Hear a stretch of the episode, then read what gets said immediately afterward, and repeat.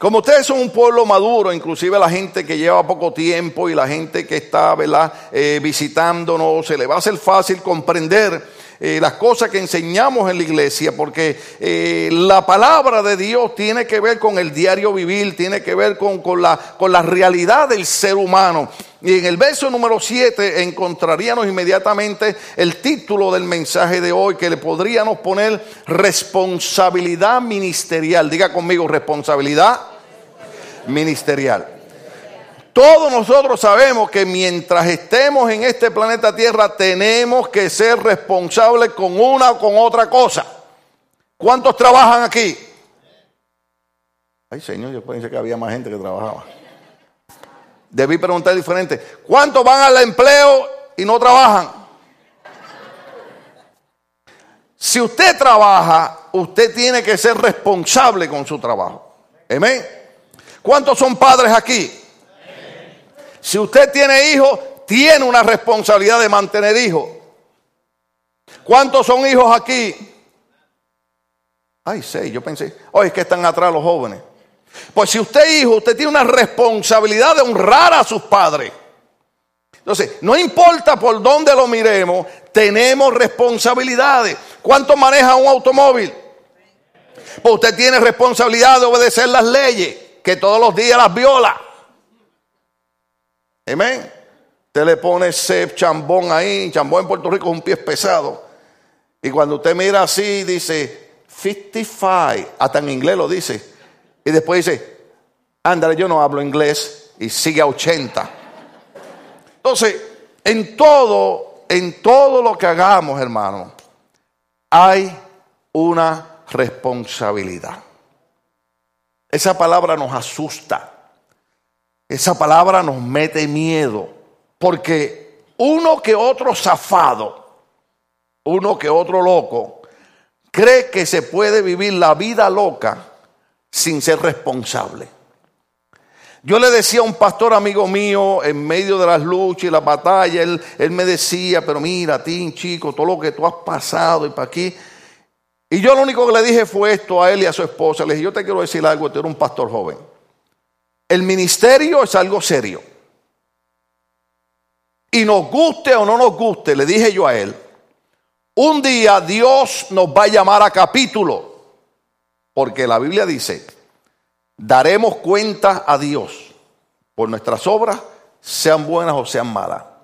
O sea, tenemos una responsabilidad de hacer las cosas según Dios nos ha mandado hacerlas, porque un día Dios nos va a llamar y tendremos que rendirle cuenta por cuán responsables fuimos por las cosas que Él nos mandó hacer.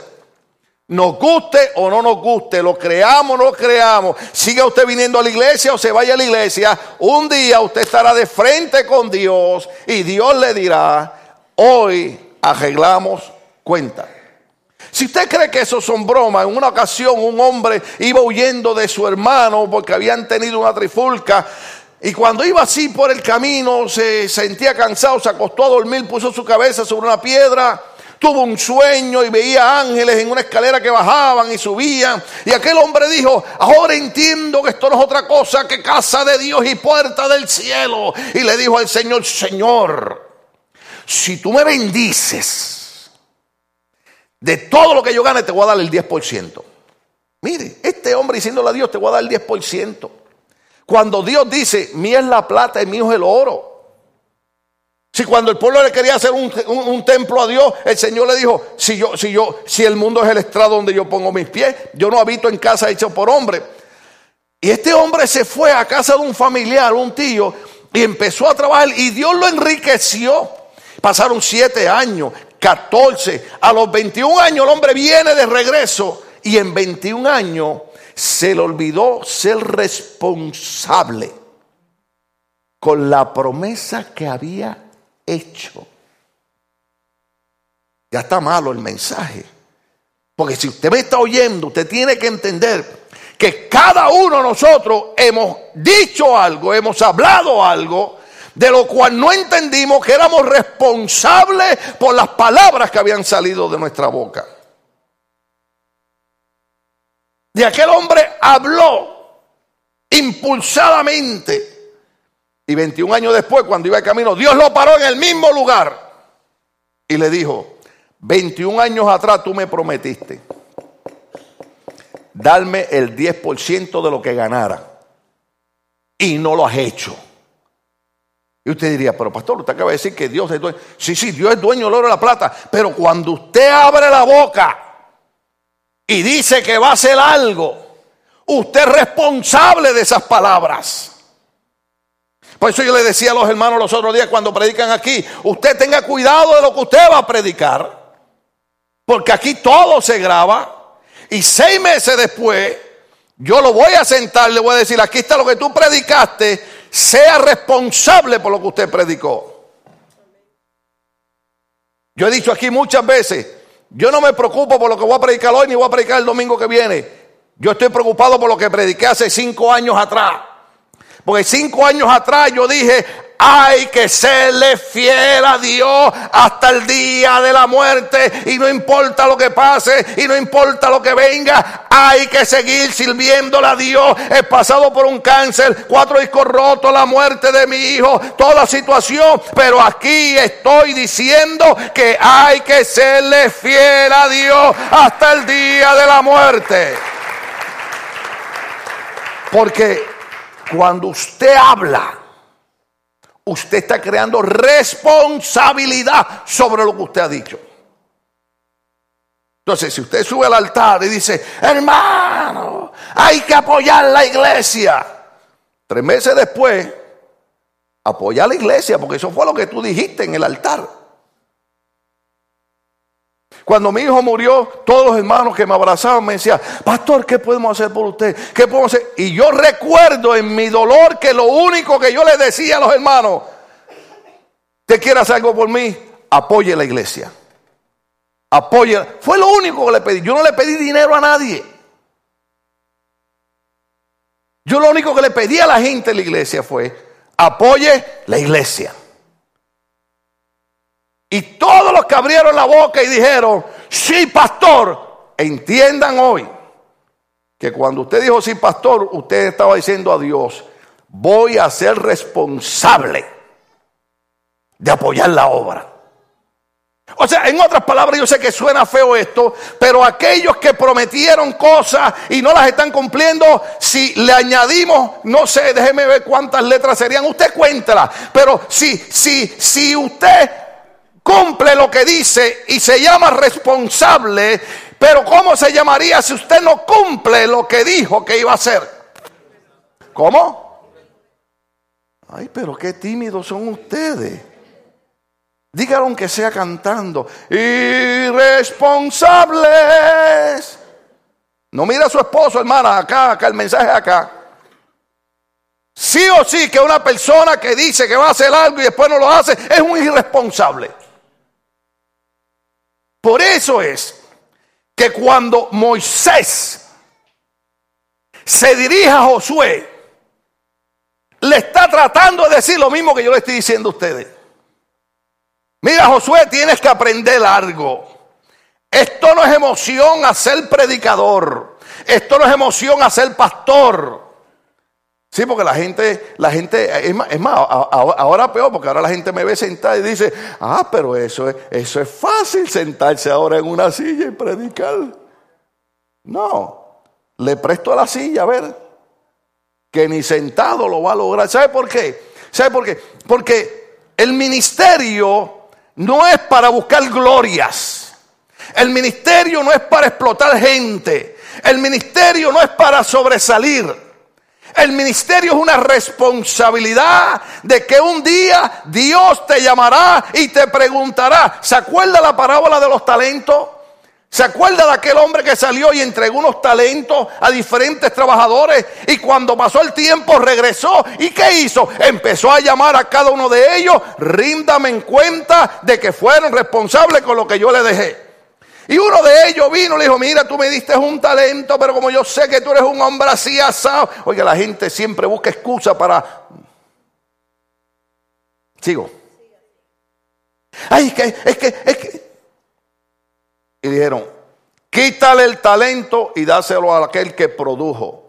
porque este fue un irresponsable. Se le dio un talento para hacer algo en la vida y no lo hizo. Mira, hermano, mi cuñada, la que llevó el nene ahora allá atrás, el nietecito, ella trabajó muchos años, ella es trabajadora social, es una mujer profesional. Ustedes la ven ahí, pero cuando usted esté ahí con esos chiripiocas que le dan, pídale un consejo. Estudió consejería conmigo dos años con un psicólogo allá que estaba más loco que nosotros, pero era formidable. Y, y ella trabajaba en un programa que agarraba a las muchachitas jóvenes, me disculpan, tengo que decirlo, muchachitas de 15 años embarazadas.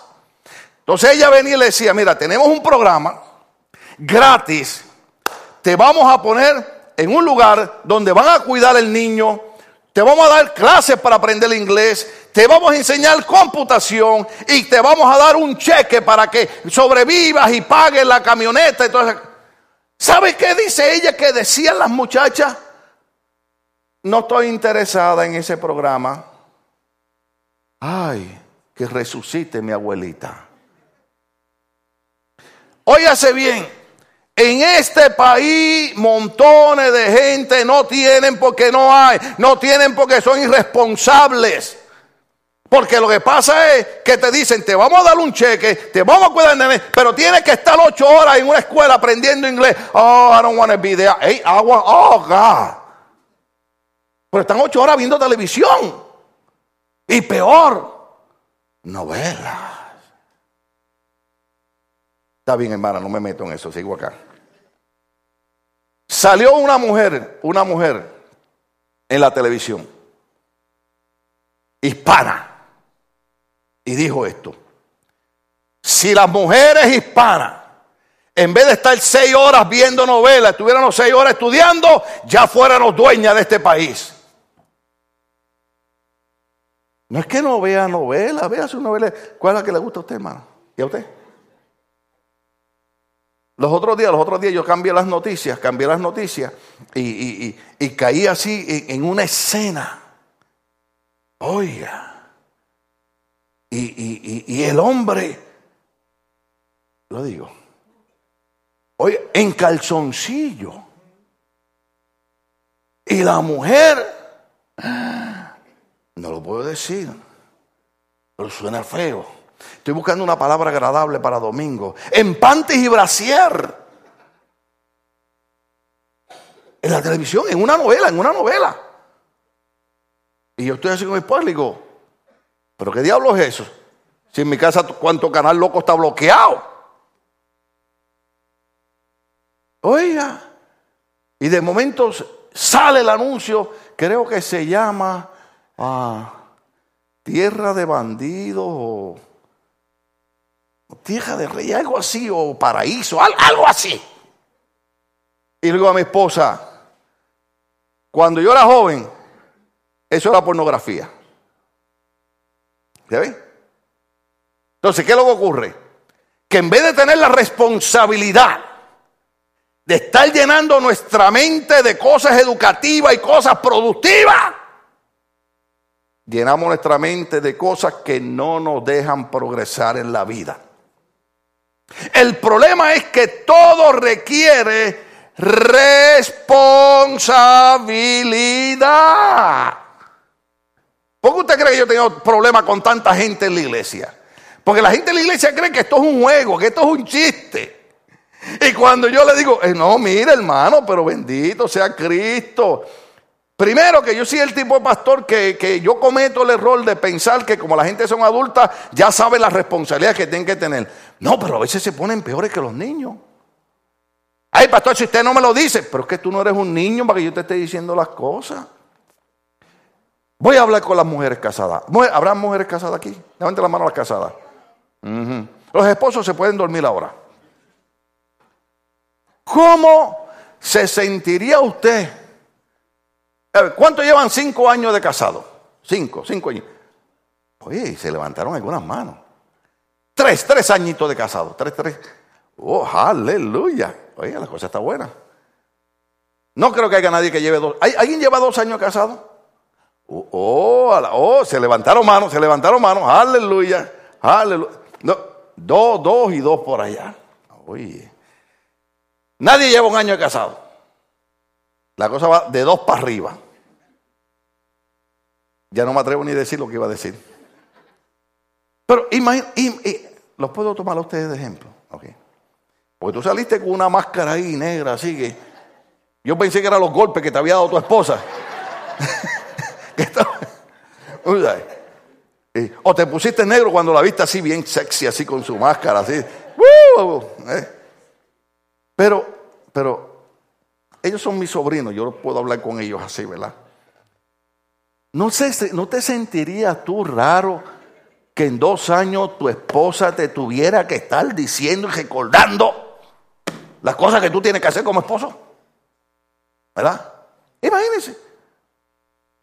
Voy por allá, Jesús. Eh, por allá voy, Michael. ¿Cuántos llevan 10 años casados? Ah, oh, se levantan manos, se levantan manos. ¿Usted se imagina que, que, el esposo le tenga que estar diciendo a la esposa y la esposa al esposo después de 10 años casados cuáles son las responsabilidades?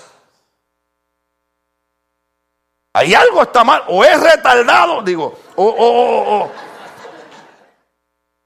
¿Cuánto están agarrando la onda? Oye, hermano, después de 5 o 10 años casado, que, que, que, usted le tenga que estar diciendo. Ya, mire, mire, ¿cuántos llevan 15 años casados? Se levantan manos. Aleluya. Después de 15 años casados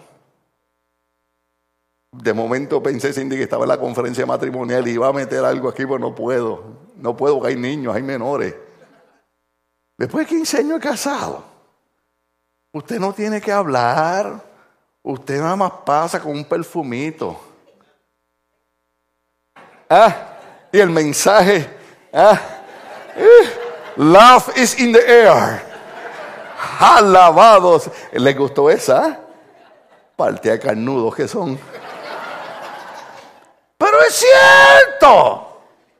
¿Ah?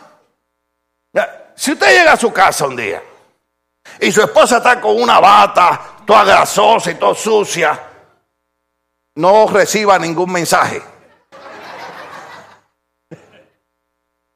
Pero usted llega a su casa un día y su esposa está cocinando, pero está peinada, está maquillada. No está con la bata grasosa. Ese día como que se puso una batita de esas. ¿eh? Oiga, hermano, después de 15 años este tiene que haber entendido el mensaje. ¿Ah? Usted no va a llegar ahí a decir, ay vieja, qué día tan malo he tenido hoy. Eso no es lo que la vieja quiere oír. La vieja lo que quiere oír es, Venía cansado, pero fuerzas han venido a mi vida. Dale el aplauso a Dios.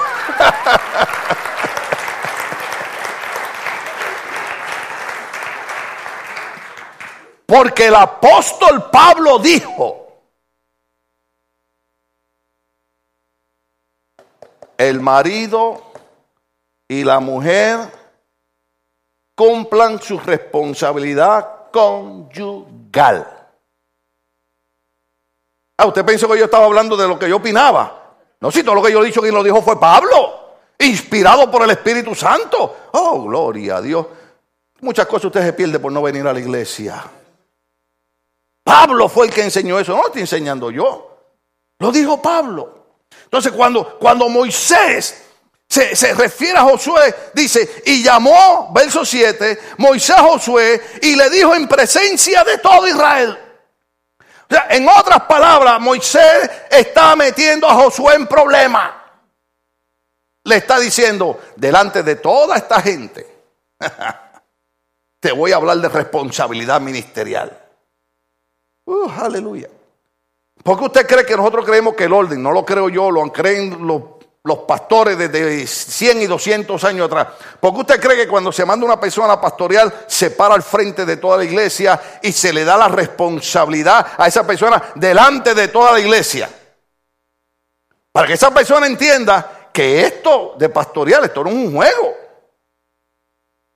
Esto no es dulce coco, hermano. Esto es, si la gente te sonrió hoy, sea Dios glorificado. Y si la gente te miró mal, sea Dios glorificado. Y si la gente vino, sea Dios glorificado. Y si la gente no vino, sea Dios glorificado. Y si tiene salud, sea Dios glorificado. Y si no tiene salud, sea Dios glorificado. Y si tiene dinero, sea Dios glorificado. Si no tiene dinero, sea Dios glorificado. Aquí no hay para otra. Aquí es serle fiel al Dios que puso una responsabilidad sobre tu vida. Mm. Porque hay gente que le sirve a Dios cuando las cosas están bien. A Dios se le sirve en cualquier circunstancia. Si usted lo estuviera oyendo de una persona que lleva tres o cuatro años de predicador, está bien. Pero si usted está oyendo de un predicador de 42 años de servicio a Dios, 25 años de pastor aquí, que ha pasado lo que ha pasado, le está diciendo a Dios se le sirve en cualquier circunstancia, usted tiene que decir, no puedo contradecir a ese hombre. Porque yo creo que nosotros los pastores hemos probado que a Dios se le sirve en cualquier circunstancia y se le sirve de todo corazón. Moisés para Josué delante del pueblo y le dice, esfuérzate. Hmm. O sea que esto no es, usted sabe que hay gente que cree que todo cae del cielo. ¿Ah? Mire, le voy a decir algo que, dijo alguien que yo escuché, que eh, eh, hay gente que están sentados en una iglesia esperando a que Dios les diga para el gran y poderoso ministerio que los llamó. Si tú no te levantas a limpiar los baños de la iglesia, aunque sea, el poderoso ministerio será una buena silla.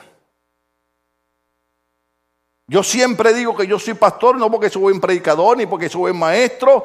Yo siempre digo que Dios me puso de pastor porque yo desde que entré a una iglesia empecé a ayudar en la iglesia.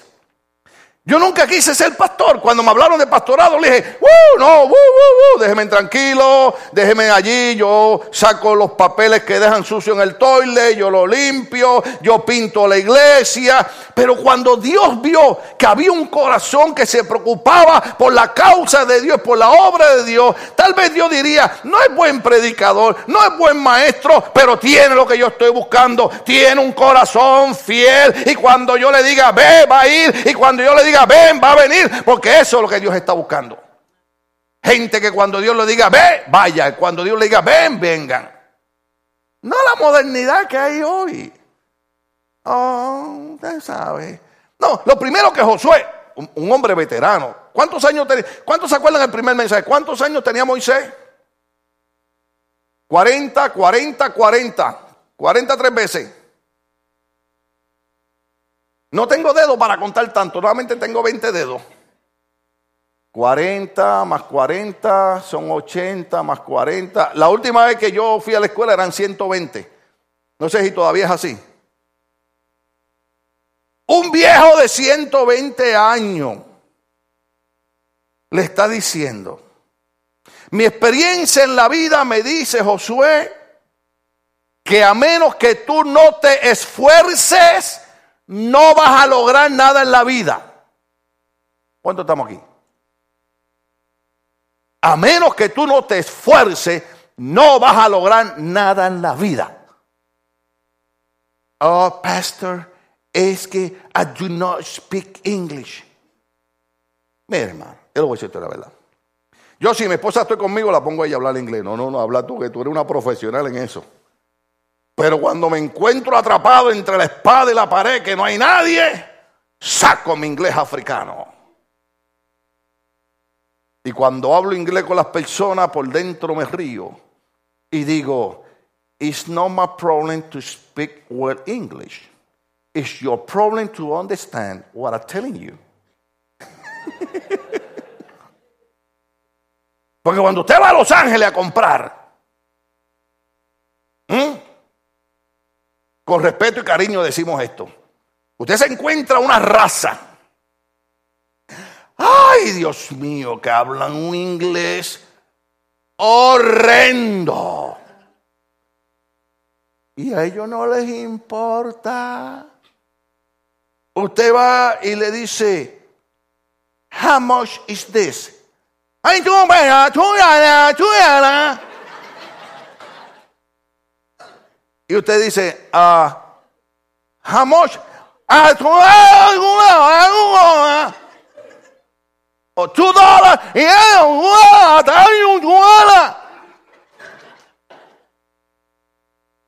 ¿Y sabes qué es lo que hacen ellos? Ellos llegan aquí a Estados Unidos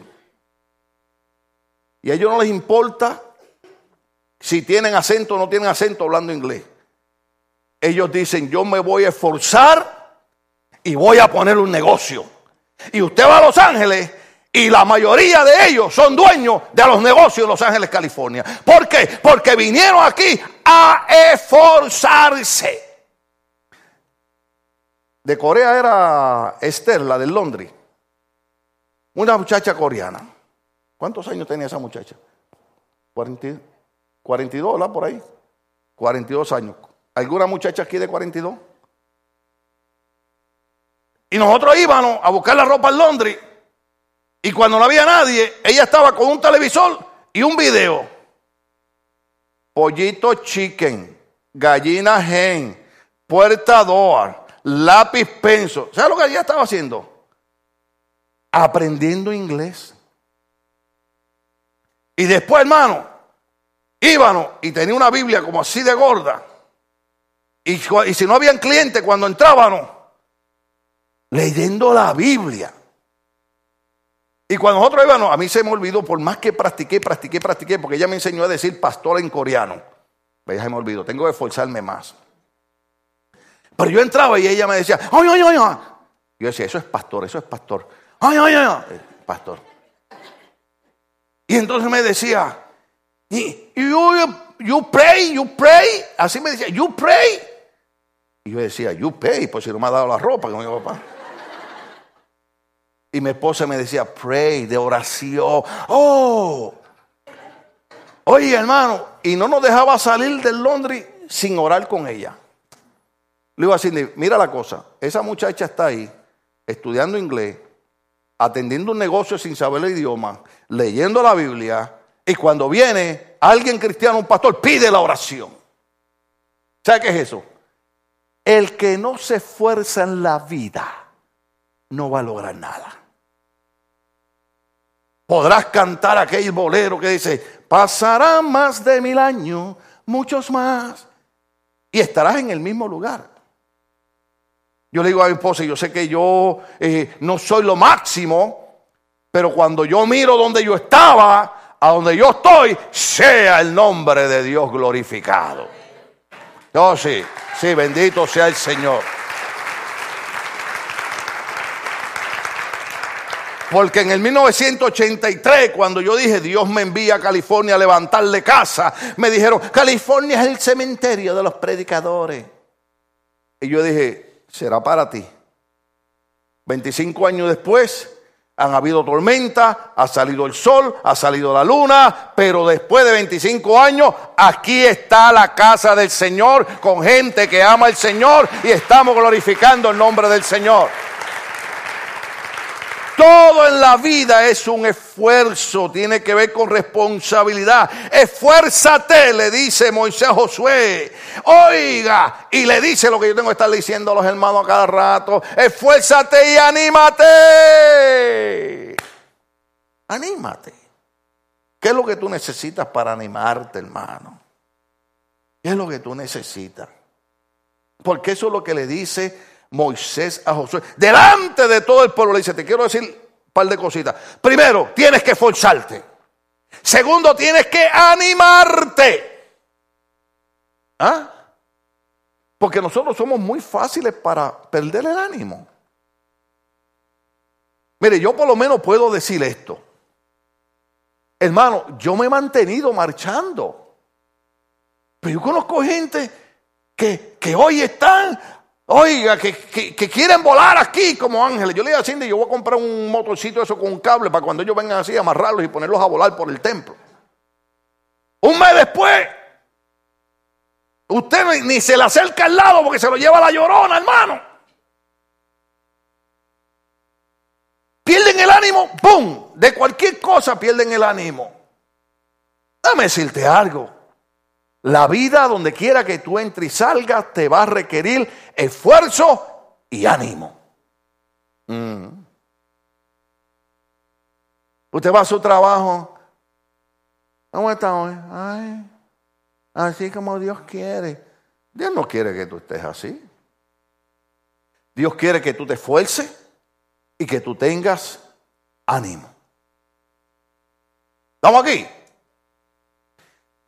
Esfuérzate y anímate porque tú entrarás con este pueblo a la tierra que joró Jehová a sus padres que les daría y tú se las harás heredar. Tú tienes una responsabilidad ministerial. Tú eres el hombre que vas a entrar con este pueblo a la tierra que Dios le prometió a sus padres y tú eres el que va a hacer que ellos hereden esa tierra.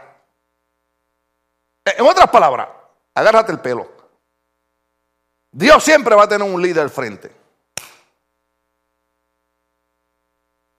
¿Usted sabe por qué mucha gente no progresa ministerialmente?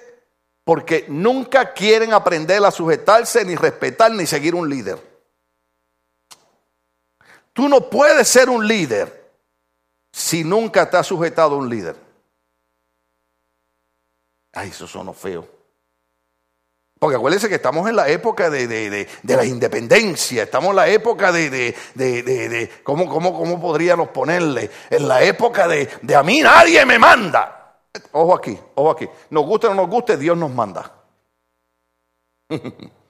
Porque si Dios hoy dice que antes de terminar el culto, tus pulmones se paran, tus riñones se paran, tu corazón se para, no hay nadie que pueda impedir eso. Ay, hermano. Si alguien ha estudiado todos esos versos bíblicos, soy yo. Cuando Dios se llevó a mi hijo de aquí, de esta iglesia, yo busqué versos bíblicos y la única respuesta que he tenido es que cuando Dios dice hasta aquí, es hasta aquí. Nos guste o no nos guste. Lo único que me consuela es que mi hijo murió como un mártir por la obra de Dios. Porque mi hijo no murió de una sobredosis de droga. Mi hijo no murió asesinado por pandilleros. Mi hijo no murió quemado en una cantina. Mi hijo murió en esta iglesia trabajando para Dios, glorificando el nombre de Dios. Y por eso, aunque a la gente no le guste, yo seguiré hablando de lo honroso que fue la vida de mi hijo que murió sirviendo a Dios. Oh, aleluya. Pero Dios es el que dice. Por eso es que usted ve que a mí cuando los pastores me llaman, me llamaron los pastores aquí y yo les dije, mira varón, si Dios me da fuerza, si Dios me da vida y Él no ha venido, yo voy y te predico. ¿Por qué? Porque usted entró aquí hoy. Mi hijo entró por estas puertas un día y de aquí salió para el cielo. Y yo le he dicho al Señor, Señor, pero si he sido yo el que te he pedido que lo más honroso sería yo morir predicando. Morir en el altar. Mi pastor murió dirigiendo un culto de oración. Usted sabe lo que usted morir dirigiendo un culto de oración. Se muere hablando con Dios. El hermano Donato de la iglesia Juan se murió predicando en México un culto misionero. Rosario, un amigo mío, tocando, tocando los timbales en el altar, cayó muerto aquí en Los Ángeles. Septiembre 16 del año pasado yo pensé que yo me iba a morir en el altar. Cuando me dio aquel... Uh, la gente decía, ya le dio un flashback de las drogas que se metía. No, era el estrés de dirigir una iglesia. Hazle así con el codo al del lado. ah, hermano. La Biblia dice que honrosa es ante los ojos de Jehová la muerte de su santo. Esto es morir sirviéndole a Dios. Si Dios quiere que yo muera en esta silla, sea el nombre de Dios glorificado. Si quiere que, donde Él quiera, pero la decisión siempre es de Dios. La responsabilidad nuestra ministerialmente es entender que Dios nos ha puesto valga la redundancia, esa responsabilidad de entender que Él nos llama para que nos esforcemos, nos animemos, marchemos, conquistemos y heredemos las promesas que Él ha dejado para su pueblo. Oh, alabado sea el Señor. Yo te voy a decir a ti algo. Yo no sé cuánto me queda de vida. Pero lo único que yo le digo al Señor es, Señor, yo sé que en la iglesia han entrado y han salido gente que de momento parecen predicadores. Pero esto no es cuestión de hablar. Esto es cuestión de vivir. Y yo le dije, yo no pretendo estar pastoreando el resto de mi vida. Ahí me quedan no sé cuántos años de vida. Los voy a pasar feliz, hermano. Lloro por mi hijo todos los días, pero vivo feliz. Qué locura esa. Qué cosa rara, ¿verdad? Usted llora todos los días un hijo, pero vive feliz. Esta mañana no le puedo decir la razón, pero cuando venía con mi esposa por acá, nos tuvimos que parar un ratito a reírnos. No diga por qué fue. Alabado sea el Señor. Ay, María, qué mal pensados son ustedes. Pude ver los pensamientos en las mentes de ustedes. Pero sí algo, hermano, Dios nos ha llamado a hacer. A tener una responsabilidad con nuestra vida y a entender. Oiga bien, que Él nos ha llamado a heredar. Usted tiene que enseñarle a sus hijos que Dios los llamó a ellos a heredar. Oiga bien, aunque usted se enoje conmigo, Dios los llamó a triunfar. Todos aquellos que cruzaron la frontera como la hayan cruzado, tienen que decirle a los hijos, yo no crucé la frontera, ni me estuve escondiendo en la migra, ni pasé hambre, necesidades, para que tú fueras un pandillero y un drogadicto. Yo hice eso para que tú heredaras las promesas y los triunfos que Dios tiene para sus hijos. Sea el nombre de Dios glorificado. Dígale a su hijo que ellos no tienen que estar imitando las cosas malas. La Biblia dice, imita las cosas buenas. Imita que yo escuchaba a una muchacha en la televisión, graduada, ya es doctora, y dice, bueno, lo que pasa es que yo no podía ir a los parques de recreación, yo no iba a los cumpleaños, yo no iba aquí porque estaba estudiando, pero ya, ya es una doctora. ¿Ah? ¿Cuántos años más van a pasar para usted heredar? El problema está aquí, la palabra clave, responsabilidad. Es lo primero que Moisés le enseña a Josué, responsabilidad. Porque tú vas a heredar. No me diga usted a mí, no me, le voy a hacer una pregunta aquí, sinceramente, para ver, para ver si tenemos que darle un tratamiento psiquiátrico. ¿Cuánto de ustedes les gusta vivir mal? ¿Cuánto de ustedes les gusta sufrir? Ustedes son gente sabia. A mí no me gusta vivir mal. Y yo prediqué el viernes un mensaje muy bueno, que vivir bien no es tener riquezas. Si usted no le gusta vivir mal, usted no le gusta sufrir, empiece a decir, Señor, ayúdame a captar el significado de responsabilidad. Porque yo voy a heredar. Se me fue el tiempo. Mire, mire, mire, mire. Los que se mueran mientras yo predico no van a heredar nada. Y Jehová va delante de ti. O sea, Josué, tú no vas solo, papito. Jehová va delante de ti. Aleluya. ¿Estás ahí conmigo? Oiga esto. Olvídate de esos arrebatos de soledad que te dan.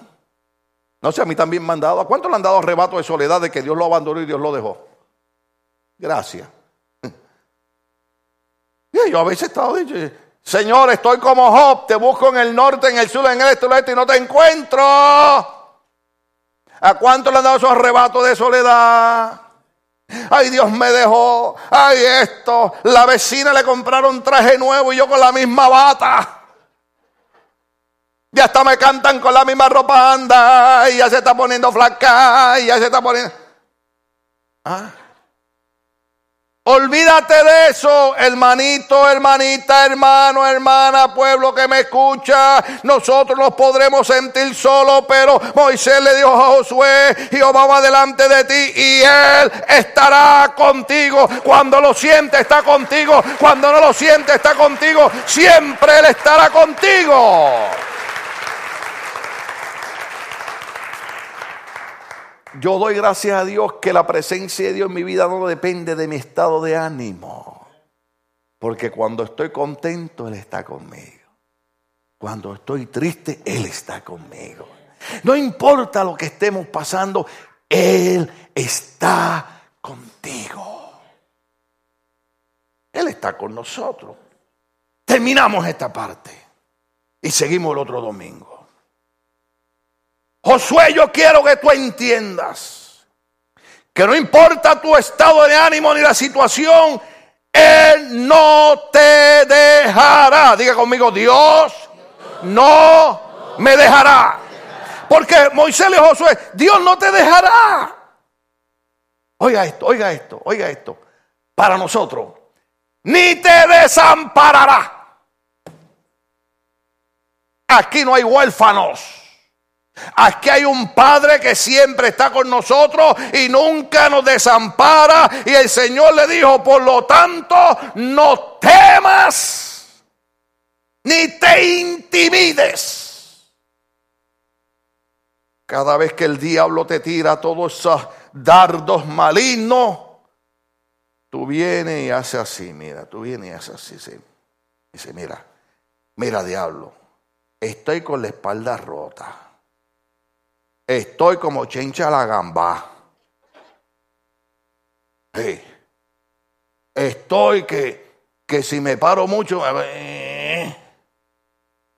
pero con todo y lo que tú tiras en contra de mi vida, hay un Dios que me dice, no temas ni te intimides, porque Jehová no te dejará, ni Jehová te desamparará, y Jehová estará contigo todos los días de tu vida. Sea el nombre de Dios glorificado. Estamos de pie, querida iglesia. Oh, aleluya.